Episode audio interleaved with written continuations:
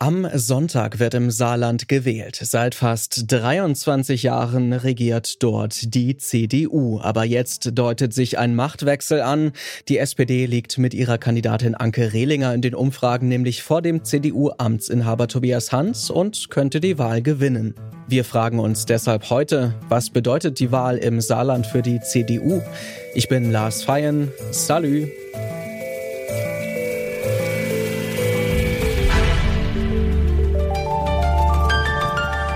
Zurück zum Thema.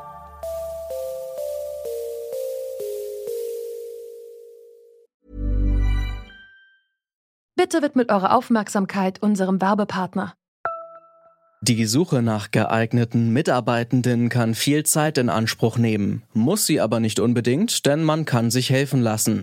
Zum Beispiel mit den Premium-Stellenanzeigen von Indeed, denn damit wird eure Stellenanzeige in der Suche sichtbarer und Bewerberinnen und Bewerber werden schneller auf euch aufmerksam. Indeed schenkt euch jetzt 75 Euro Startguthaben für eure Premium-Stellenanzeigen. Klickt dazu auf den Link in den Show Notes. Es gelten die AGB. Ich bin jetzt hier gerade an der Tankstelle vorbeigefahren und es ist wirklich irre. Diesel 2,12 Euro. Ich finde, da ist jetzt wirklich ein Punkt erreicht, wo man sagen muss, da muss man handeln. Und deswegen muss eine Spritpreisbremse her. Das trifft jetzt nicht nur Geringverdiener, sondern das trifft wirklich die vielen fleißigen Leute, die tanken müssen, die ihre Dieselfahrzeuge tanken, die zur Arbeit fahren, die die Kinder zum Sport bringen. Dieses Twitter-Video vom saarländischen Ministerpräsidenten Tobias Hans über die steigenden Spritpreise hat für Empörung gesorgt. Aber schon vor diesem Fauxpas saß die saarländische CDU nicht mehr so fest im Sattel wie zum Beispiel bei der letzten Landtagswahl 2017. Welche Fehler die CDU im saarländischen Wahlkampf Wahlkampf gemacht hat, das habe ich Marius Minas gefragt. Er ist wissenschaftlicher Mitarbeiter am Lehrstuhl für das politische System Deutschlands in Trier.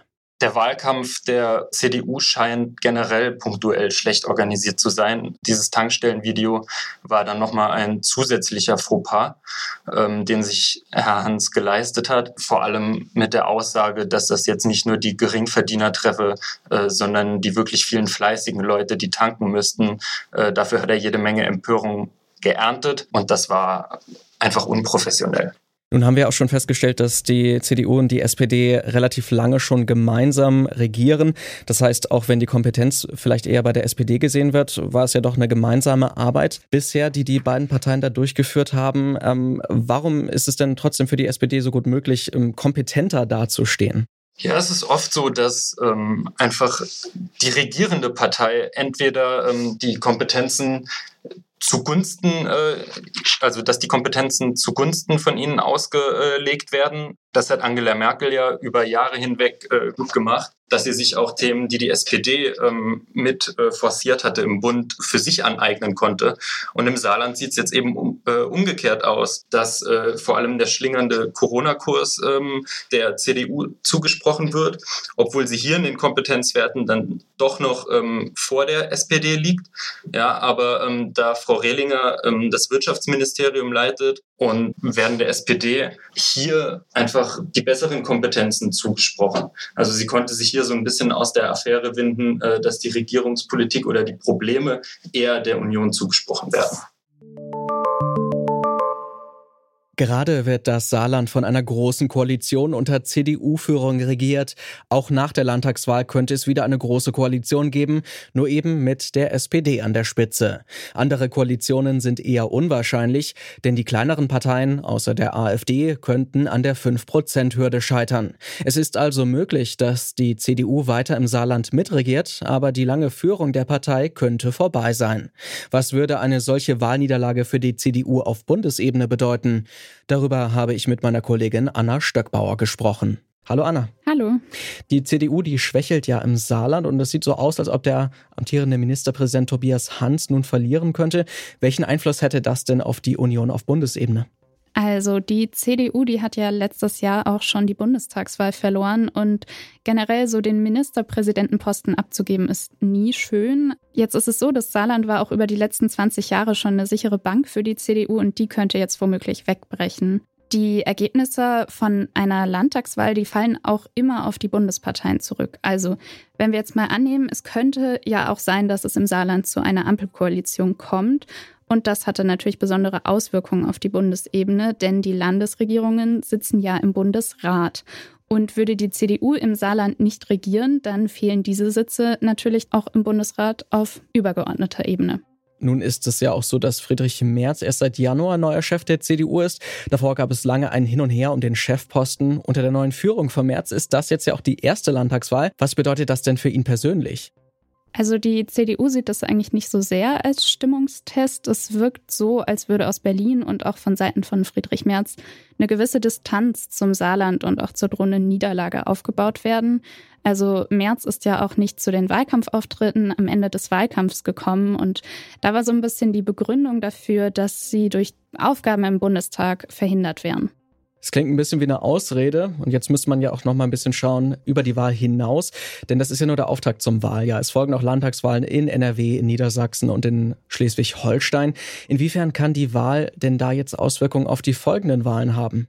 Das ist eher schwierig zu sagen. Das Saarland wird aber vielleicht so ein bisschen als erstes Stimmungsbild von den Medien wahrgenommen. Erinnern wir uns mal an 2017. Da hatte die SPD nämlich verloren und das galt auch so als der erste große Dämpfer für Martin Schulz. Er war ja damals der damalige Kanzlerkandidat der SPD. Dass die Wahl im Saarland jetzt einen großen Einfluss auf die Wahlen in NRW oder Schleswig-Holstein haben wird, das wäre jetzt tatsächlich auch ein bisschen weit hergeholt, weil bei den Landtagswahlen ja auch immer noch die regionalen Themen sehr wichtig sind. Und im Saarland jetzt ganz konkret geht es in diesem Wahlkampf vor allem um den Ausbau von erneuerbaren Energien, den Strukturwandel oder auch um gute Jobchancen für junge Menschen. Also auch durchaus noch andere Faktoren, die da wichtig sind. Danke dir, Anna, für deine Einblicke. Ja, sehr gern. Landtagswahlen sind in Teilen ein Stimmungsbarometer für die Arbeit der Parteien auf Bundesebene. Und sie können auch konkrete Folgen für die Sitze im Bundesrat haben. Auswirkungen auf andere Landtagswahlen haben sie hingegen eher weniger, erklärt auch Marius Minas. Genau, im Mai folgt die Wahl in Schleswig-Holstein äh, und dann in Nordrhein-Westfalen, im Oktober dann in Niedersachsen. Und natürlich können sich daraus ein Trend, äh, also aus der Saarlandwahl ein Trend für die folgenden Wahlen ergeben. 2017 war es ja umgekehrt so äh, für Martin Schulz. Allerdings würde ich ähm, diesen Übergangseffekt äh, auf die folgenden Wahlen ein bisschen herunterspielen wollen. Vor allem das mit Blick auf Schleswig-Holstein, wo die CDU im Moment äh, in Umfragen mit 33 Prozent ganze 13 Prozent vor der SPD und den Grünen liegt äh, und auch der amtierende CDU-Ministerpräsident Daniel Günther im eigenen Land äh, sehr hohe Popularität genießt, die die CDU doch besser dasteht.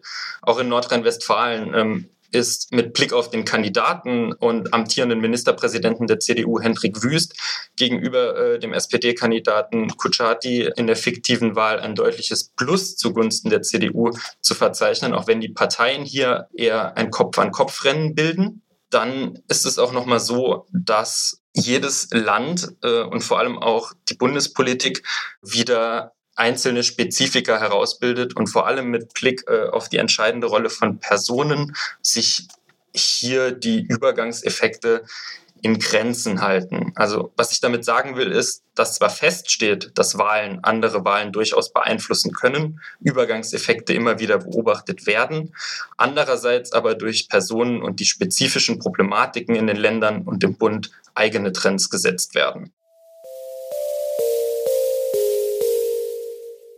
Die Chancen stehen also gut, dass die SPD die Landtagswahl im Saarland gewinnen wird. Wahrscheinlich ist, dass es in dem Bundesland wieder eine große Koalition geben wird.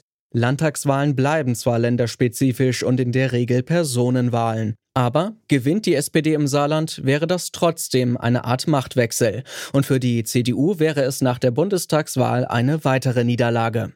Das war's von uns für heute. An dieser Folge mitgearbeitet haben Anna Stöckbauer und Hanna Kröger. Produziert hat Andreas Propeller. Chefin vom Dienst war Charlotte Nate. Und ich bin Lars Feyen und sage heute, machen's gut. Zurück zum Thema vom Podcast Radio Detektor FM.